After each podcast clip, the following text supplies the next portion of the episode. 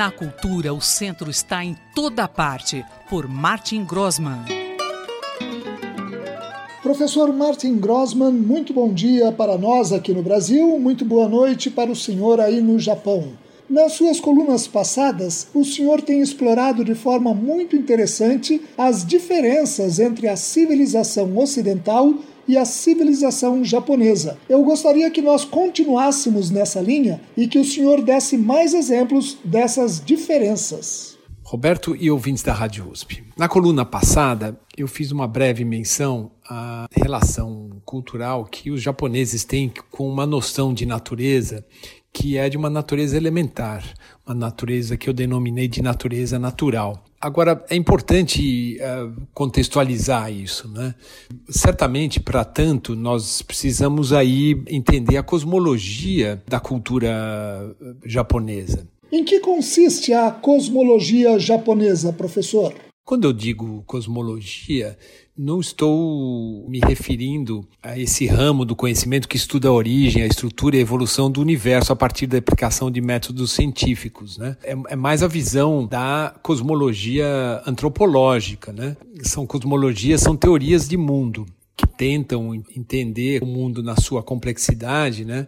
Uh, há diferentes povos, uh, diferentes etnias e, portanto, diferentes entendimentos, seja da criação do mundo, de sua evolução e do papel até que nós humanos temos uh, nesse sistema. Qual é exatamente a diferença entre a cosmologia ocidental e a cosmologia japonesa? A cultura japonesa está estruturada em uma cosmologia telúrica, enquanto a nossa é astronômica, uma vez que desde o iluminismo está quase que totalmente ancorada na astrofísica, ou seja, em valores, bases, conhecimento né, científicos. A cosmologia japonesa não é de ordem celestial, mas relacionada principalmente ao planeta Terra, e mais especificamente a essa condição insular uma ilha cercada por um oceano de águas profundas, o Pacífico. Essa cosmologia telúrica tem como base uma espiritualidade que é orgânica à condição existencial japonesa. O shintoísmo incorpora práticas espirituais derivadas de diversas tradições pré-históricas japonesas. Caracteriza-se pelo culto à natureza,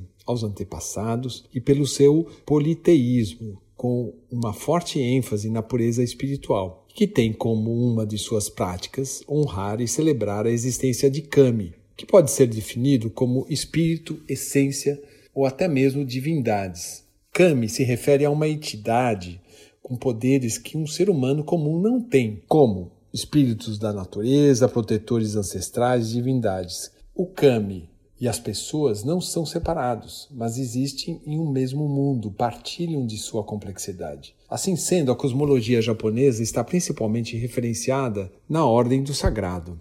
Um outro dado importante nesse entendimento é que o shintoísmo, como instituição religiosa, só se formaliza com a chegada do budismo no Japão no século VI, ou seja, o Japão desenvolveu um sincretismo espiritual muito distinto como o senhor fez nas colunas passadas, dá para analisar a sociedade brasileira à luz dessas reflexões sobre a cosmologia japonesa? O Japão é uma civilização refinada e próspera, que desde os seus primórdios considera e enaltece a riqueza multicultural, multireligiosa e espiritual. No Brasil, temos também semelhante riqueza.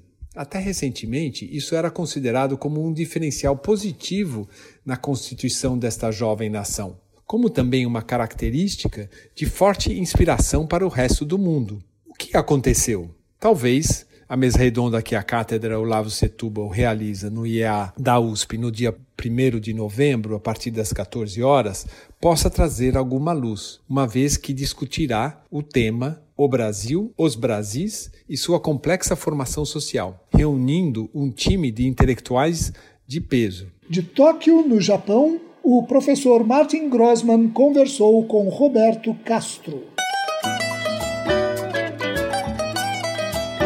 Na cultura, o centro está em toda parte, por Martin Grossman.